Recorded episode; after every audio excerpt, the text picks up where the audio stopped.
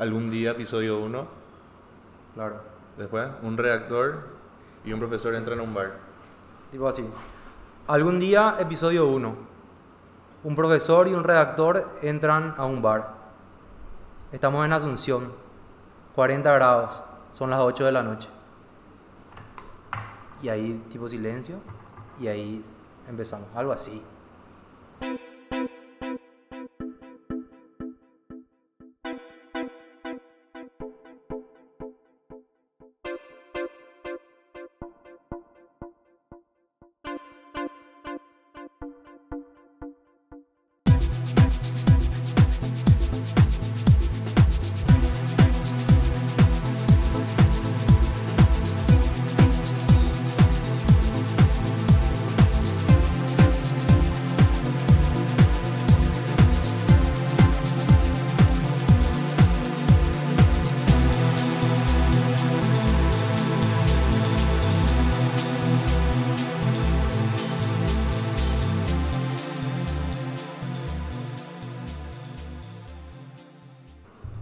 Después ya sí. Y después ya, hola Juan. Bueno, ¿y qué Juan, qué es esto? ¿Qué, qué, qué vamos a hacer? ¿Qué, qué, qué proponemos? ¿Qué, ¿Qué intentamos? En el fondo, eh, toda relación humana se, convierte, se, se forma a partir de una conversación. De hecho, lo que, nos, lo que nos distingue a los seres humanos es que podemos hablar.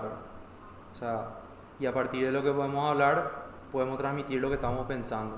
Un pensamiento que puede ser más o menos profundo, pero que lo que queremos invitar es a reflexionar, a divertirse, a entretenerse, a hablar sobre temas muy, pero muy diversos, sin un rigorismo técnico, porque acá no se trata de, de una clase magistral, sino simplemente de dos personas que quieren hablar sobre un tema que te puede importar más o menos, pero que de algún modo hagan que vos empieces a pensar un poco.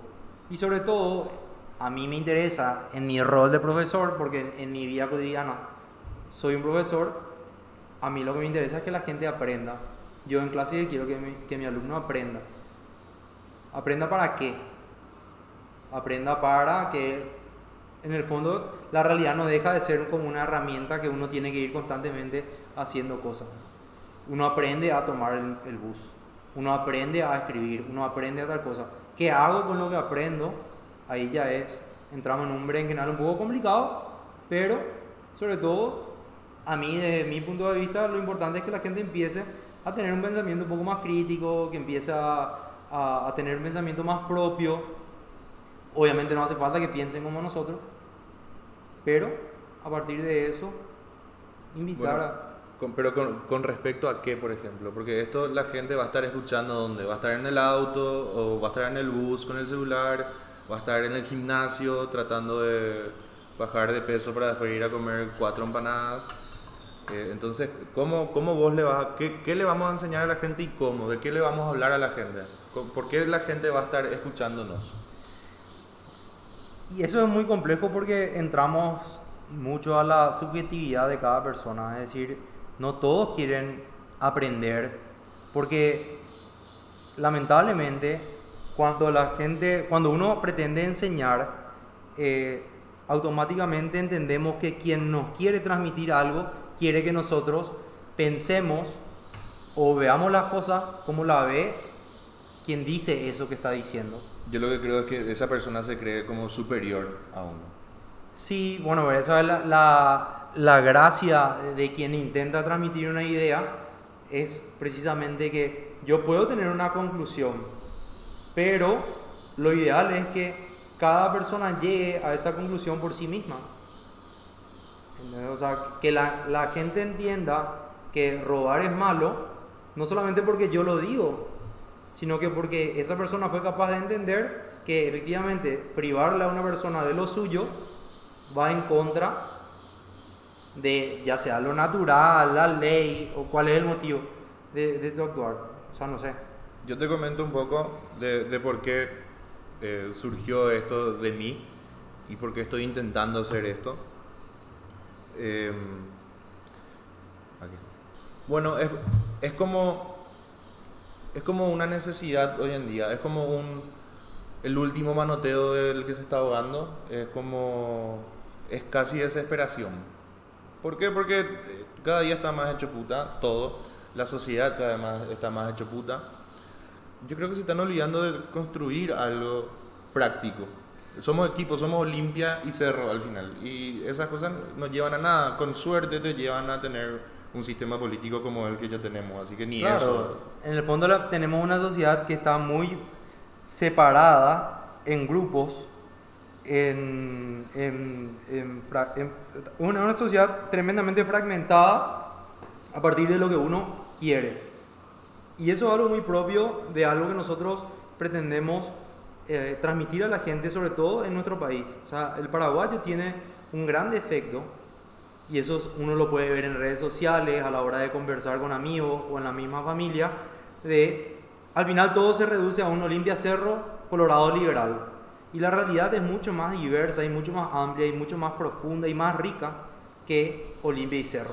Más allá de que uno puede ser olimpita o otro puede hacerse rica. Lo malo es que se crea una división y el de Cerro es un enemigo y el de Olimpia es un enemigo para el de Cerro. Y entonces no logramos eh, disfrutar del fútbol. O sea, en el fondo el deporte que es el fútbol, por ejemplo, es un deporte que le gusta a mucha gente, que es entretenido, te saca, tenés 45, 90 minutos en los cuales uno casi hace un paréntesis en su vida, en lo cual me olvido del resto. Y eso también está, tiene un lado, digamos, eh, personal, antropológico muy bueno, porque el ser humano no puede estar todo el día enfocado en lo serio, necesitamos despejar nuestra mente, pero lo malo está cuando ese paréntesis es muy radical. Y eso pasa mucho en, en cuando uno, si a uno le gusta observar a la gente, irse a la cancha es un espectáculo asombroso, porque ve gente que en el, en el día a día tiene una manera de ser y en la cancha es totalmente otra. Y es como que está justificado que sea de otra manera. ¿Vos cuál sos en la cancha? ¿Cómo sos? Yo intento en la cancha ser la misma persona que soy afuera. ¿Me cuesta? Me cuesta. Pero eso requiere de muchísimo esfuerzo para mí. Pero eso es porque yo intento ser así. Yo intento ser una persona de mucho autocontrol, de no demostrar para afuera lo que siento, de no... en- porque no, no me parece que sea un ambiente de desahogo, una cancha, porque en el fondo yo me voy ahí para divertirme. Quiero que mi equipo gane, quiero que mi equipo gane. O sea, eso de irte a la cancha para gritarle al árbitro y tirar no me- chipa y todo eso. Yo eso no estoy de acuerdo. Me parece casi, y perdón si alguien se ofende, pero me parece casi animalesco. O sea, es como sacar nuestros bajos instintos en un ambiente que no es para tal. O sea, no- al final esas cosas como que te dan a pensar que realmente vos sos ese ser animalesco, que solamente que en la cancha es donde tenés la libertad de ser como vos querés ser. sí, eso es, esa es siempre la pregunta. ¿Quién, ¿Quién soy yo realmente? ¿Soy el, el Juan que está en la cancha? ¿Soy el Juan que está con su familia? Igual yo le conozco al Juan que está en la cancha y una gárgola Sí. que está sentada fumando todo el partido. Claro, pero eso no quiere decir, y eso, eso no quiere decir que yo no sienta lo que está pasando a mi alrededor, simplemente tengo otra manera de, de expresarla. ¿Entendés? O sea, y eso también, la- tenemos como muchos clichés que si te vas a la cancha, tenés que saltar, gritar y alentar. Tenés que, o sea, vivimos en una sociedad que constantemente nos va, nos va obligando a ser de una manera. Y eso es tremendamente nocivo. ¿Por qué? Porque en, una, en un lugar, en un ambiente o en una época en la cual la libertad es un valor tremendamente valorado, Perdón. en un ambiente en el cual la libertad es tan valorado, te van condicionando a que vos tenés que ser de una manera. Y eso no tiene por qué ser así.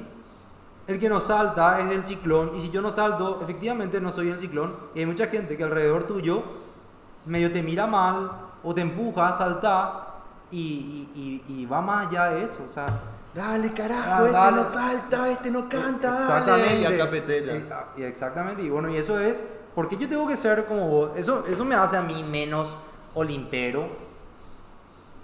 O lo mismo, eh, y eso podemos eh, traspolarlo a cualquier faceta de la vida. Incluso en cuestiones eh, más profundas. El paraguayo es apático, nunca sale a la calle. Nunca luego nos quejamos por nada. Y después, Eh, pero- eso es cierto. eso es cierto, no, estoy totalmente de acuerdo con eso.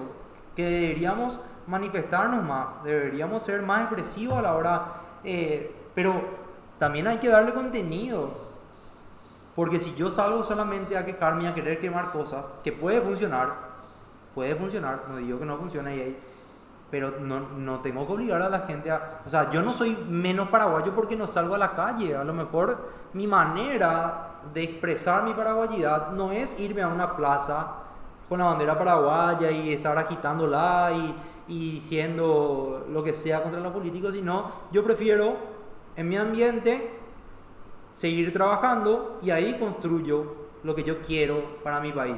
Lo que pasa es que en tu ambiente de profesor eso se puede hacer porque influís mentes más jóvenes. Claro. Pero en otros ambientes es como que estás, eh, estás apoyando que esto continúe todo como está continuando. Y ya estamos hablando de hoy mismo ya como es. No estamos hablando de cuando se manifestaron los estudiantes del CNC para participar Claro, en la marcha. claro. Estamos hoy ya, ¿verdad? Y hoy es atroz todo lo que está pasando. Hoy es una locura, los, y no, no solo en Paraguay, en gran parte de Latinoamérica. Y hay, bueno, hay países como Chile y eso que hace poco tuvieron este, esta especie de despertar, todo esto en Brasil también en su momento, en Argentina. En Argentina no sé porque es más complicado, me parece. Pero, eh, ¿cómo no salir? ¿Cómo no salir a quemar todo? Porque no está más funcionando nada. El sistema en el que vos estás siendo parte no está funcionando aparentemente. Estoy de acuerdo contigo en que el sistema no funciona y que las cosas tienen que cambiar.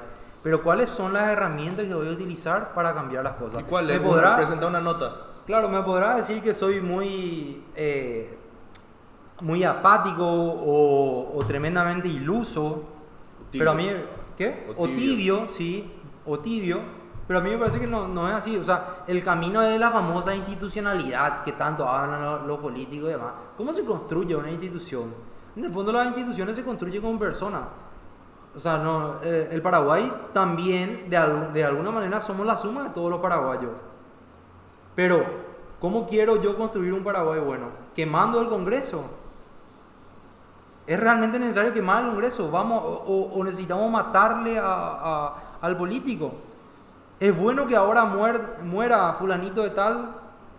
O sea, Mira ¿cuáles hay, son hay fulanito y hay fulanito y fulanito. Hay veces que vos decís, hijo, qué bien le vendría al Paraguay que este tipo desaparezca. Pero no es esa la manera en la cual se tiene que construir las cosas. Ese es mi punto de vista. Puedo estar tremendamente equivocado. Estamos llegando al punto principal de este primer episodio, lo cual es muy bueno porque llegamos hasta acá súper orgánicamente y sin ningún esfuerzo ni ningún chiste muy forzado, que es justamente la política y la situación actual del país, que es lo que nos lleva a hacer esto también de cierta manera. Claro. Juan, ¿cómo hoy no vas a querer que el Congreso explote con todos los congresistas adentro? ¿Cómo? Si sabes que básicamente es la raíz de todos los males, más o menos. Es tipo, la puerta del inframundo Yo- está ahí en el baño de En- hombres. Yo en el entiendo Congreso, perfectamente eso. Yo entiendo que tenemos que plantear una revolución, pero una revolución que efectivamente nos lleve a evolucionar. No, no, porque acá el discurso anárquico de que dinamitemos todo es, es, nocivo. No, no, no, no podemos construir un país, no podemos construir una sociedad en la cual cuando a mí no me gusta algo simplemente tengo que hacer que eso desaparezca. Es decir, tengo que buscar los mecanismos racionales, legales, llamarle X, para que las cosas funcionen bien. Lamentablemente, y en eso sí estoy contigo, que las cosas no funcionan. ¿Entendés? La demanda, la nota, la, eh, el tweet no es suficiente. Te da un te da un termómetro de cómo están las cosas. Pero para, ni siquiera hace falta entrar a un- al Twitter o al Facebook para darte cuenta lo mal que estamos. O sea, salí a la calle. Salí a la calle, hablar con el chipero. Salir a, la, salir a la calle y hacer uso de los sistemas de los sistemas del Estado es la mejor manera de darte cuenta de esas cosas. ¿Por qué? Porque íbamos a entrar a otro tema que probablemente lo, to- lo toquemos más en otro episodio, que es que, por ejemplo, entras al Twitter, entras al Facebook y le lees a este periodista o le lees a aquel periodista y tienen este discurso y tienen miles de retweets y al final lo que nadie te cuenta es que, no digo todos, pero un número importante de los protagonistas del periodismo paraguayo se mueven por plata nomás también. Se mueven por, por chipas y huevos fritos. Bueno, yo me movería por chipas y huevos fritos, pero no, no mentiría sobre el estado del país, ¿verdad? Ahora de repente o le cagan a un ministro porque no pasó plata o le cagan a, a un congresista porque pasó plata para otra persona y eso también se da muchísimo. Por eso es que yo te digo que el sistema mismo luego el que ya está en riesgo ahora, porque no está funcionando nada, todo está corrupto hasta la médula, somos pequeñas células, perdón, pequeñas células nomás que estamos correteando por ahí siendo honestos. Y otra vez, ¿qué tan honestos somos? Porque coimeamos al final. Mira, yo, yo te voy a decir una cosa, y es una opinión que puede parecer muy chocante para la gente, porque hay como uno, uno de los clichés que nosotros queremos hablar mucho también en su momento de, de, ideas muy preconcebidas o, o, ideas enlatadas que tenemos sobre lo que es ser paraguayo. Y está siempre el dicho que el paraguayo es tremendamente solidario que el paraguayo siempre es una persona que se da a los demás, que siempre está dispuesta a ayudar, que la apoyada, que, que, lo que sea para ayudar al otro, que vamos a hacer una campaña para una... Sí, el paraguayo es muy solidario, pero a la vez el paraguayo es tremendamente egoísta. ¿Por qué? Porque el paraguayo nunca logra salir de su propio interés. Siempre nos vamos moviendo de acuerdo a lo que a nosotros nos interesa. Es cierto, el interés es un, un, adagio jurídico, el interés es la medida de la acción, es decir, nosotros nos movemos en la medida que algo nos interesa. Es cierto, el 90% de los seres humanos actúa de esa manera, pero lo importante es, o sea, uno da un salto de calidad cuando es capaz de hacer algo que va a ir en contra de su propio interés.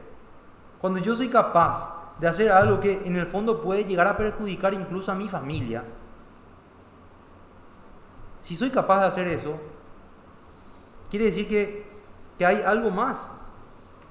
Si soy capaz de, de, que me echen de este laburo por, y eso es el, el recurso con el cual yo mantengo mi familia, pero dejo mi laburo porque me están obligando a hacer algo que para mí está en contra de lo que yo valoro, eso, o sea, somos incapaces de dar ese paso más. Lo que pasa es que creo que el paraguayo también tiene el discurso de que por su familia hace todo, lo cual suena muy romántico, pero a veces todo es completamente ilegal. A veces todo es ser un planillero, a veces todo es aceptar un soborno de un narco para hacer pasar tal cosa.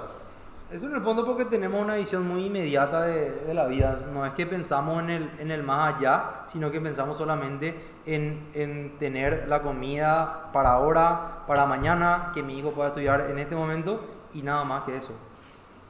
Y este es el momento en el que llegan los invitados del primer episodio.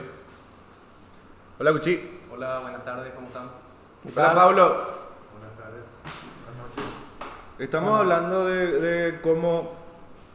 Estamos hablando de la situación hoy del Paraguay y de cómo la gente se aguanta no salir a quemar todo en la calle.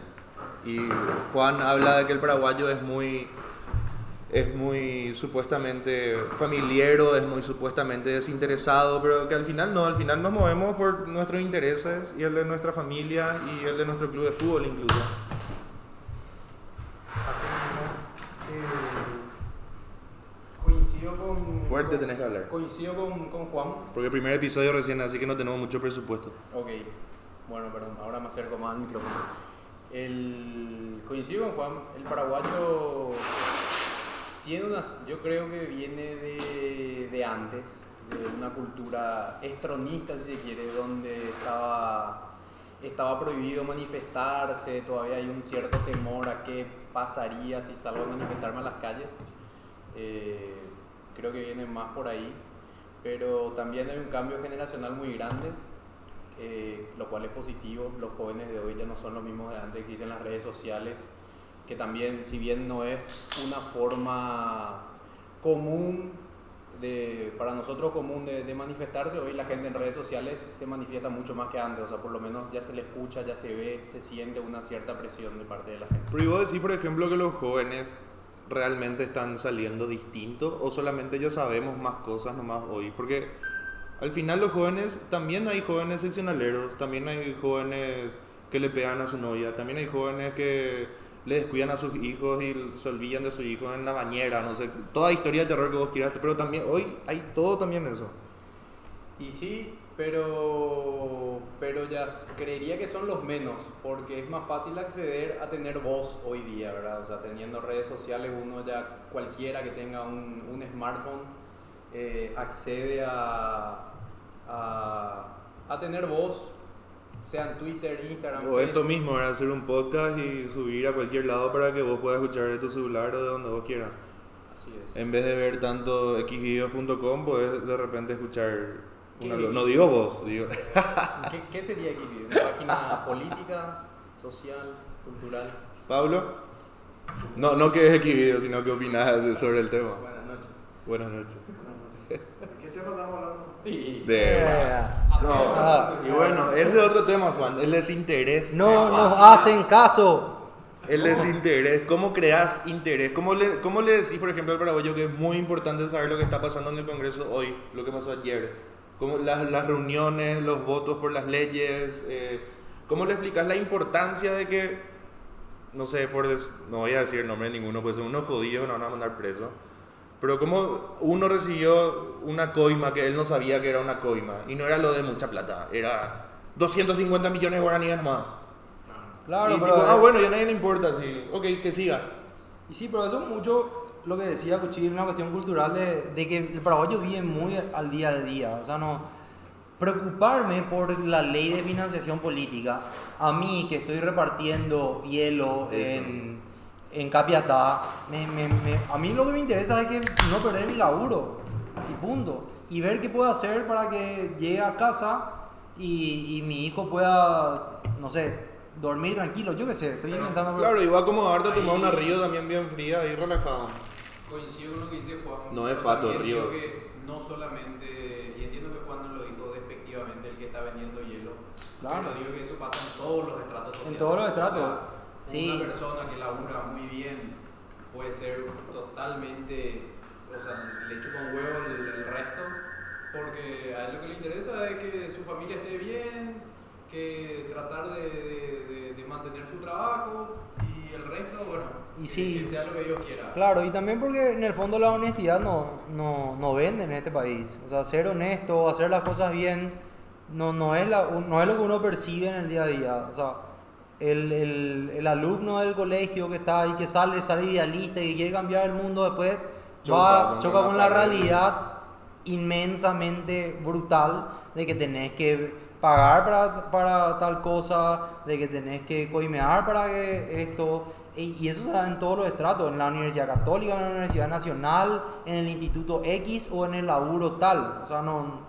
Y ni siquiera le exigen hacer algo malo con él. Claro. que simplemente tiene que mirar para otro lado Exactamente. y no le va a hacer Exactamente. Vamos, vos, vos no vas a hacer nada. Entonces a, a ellos se le vende el espejito de que vos no a ser parte de la corrupción. De que así lo te dice que te Vos- ofrece. No, vos no vas a hacer nada. Vos tenés. vos no tenés que hacer nada. Vos no, no, no, no, no, acuchilles nomás lo que nosotros estamos haciendo y ya estamos todo bien. Y vos vas a recibir aparte un salario. Y eso, por ejemplo, a mí me molesta porque hay mucha gente que agarra y dice que la base de eso está en el colegio. Cuando te dicen, no voy a cuchillar, pero vamos a romper acá el, el ventilador, no sé.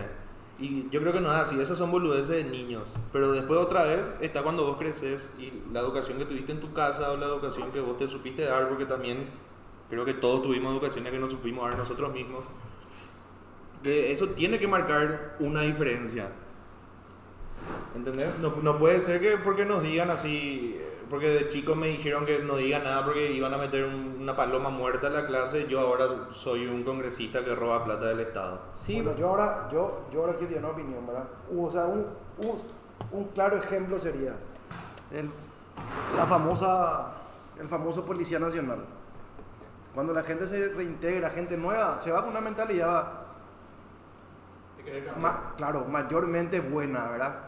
Pero al entrar en la rosca que el comisario tiene que ganar su comisión, que el jefe tiene que ganar su comisión, o si no, perder tu trabajo, Claro, ¿qué haces? ¿Qué hace? O sea, te ve en esa situación y no. te Evidentemente, uno quiere perder tu trabajo, ¿verdad? Claro, Y es así como, pues ya eh, empezamos. Claro, es un- una historia sin fin, o sea, es un ida y vuelta y volvemos siempre a lo mismo y estamos girando sobre... el- Y a lo que yo voy que la corrupción ya está en la médula misma de nuestro sistema. No solamente paraguayo, ¿verdad? probablemente latinoamericano y en muchas partes del mundo. Y ahí hay algo muy importante, me parece a mí, que el tema de que muchas veces los paraguayos y en general el ser humano se obsesiona por encontrar culpables. ¿Por qué? Porque al, al encontrar un culpable eso te quita responsabilidad a vos. Limpia la O sea, no, la, la culpa tiene el gobierno, la culpa tiene el colegio, la culpa tiene la familia. La, o sea, no. Me parece que si la culpa tiene Mar- quien sea, me parece que lo importante, más que encontrar culpables, es hacernos cargo de la realidad, hacernos responsables de lo que nosotros podemos hacer y a partir de eso empezar a trabajar. O sea, yo soy dueño de mí mismo y de lo que yo hago. Más allá de la carga y de que yo en el colegio luego ya recibí un montón de información de mierda y que mi, papá luego nunca me dio bola y en mi laburo luego mi jefe siempre me, me incitó a, a- a- hacer la vista gorda algo. Pero bueno, llega un momento y todos tenemos una conciencia en la cual uno se da cuenta perfectamente de lo que está haciendo bien o lo que está haciendo mal. Entonces, ese valor de hacer las cosas por un convencimiento propio, aunque sea contrario a mi propio interés, es un poco lo que yo te decía hace rato. ¿Cómo yo hago para pasar por alto lo que, lo que para mí, me- lo que a mí me interesa? Y no buscar culpables. Es cierto, yo, yo puedo ser el resultado de, de muchas cosas que me pasaron, de muchas cosas que me hicieron, pero eso no puedo utilizarlo como excusa para seguir siendo una, una mierda de persona. No, lo que pasa es que yo luego nunca a mí nadie me habló de esto. No, pero vos te das cuenta. El que, el que coimea se da cuenta que está haciendo algo mal. Pero ¿qué pasa? No, lo que pasa es que yo no tengo la culpa. La culpa la tiene el sistema, la culpa la tiene el gobierno, la culpa yo no. O sea, estamos buscando constantemente zafar del problema y no encarar directamente el problema. Y ahí salen todos esos clanes, clan Zacarías, clan, Clan, no sé qué, claro. Toda la familia Y- finalmente está metida en una Y encontramos la manera, y la manera, vivimos en el modo tubo, entramos en un tubo y ya no vamos nomás, nos dejamos llevar, nos dejamos llevar, nos dejamos llevar y el resto que venga solo. Llegó otro chao, invitado. Bautista. Pero llegó ya hacia, la- hacia el final, ya llegó, por eso que no quiere. ¿Querés que terminemos ya este capítulo? Sí, por favor. Pasemos al siguiente. Opa. Opa. Bueno, así terminamos nuestro primer capítulo.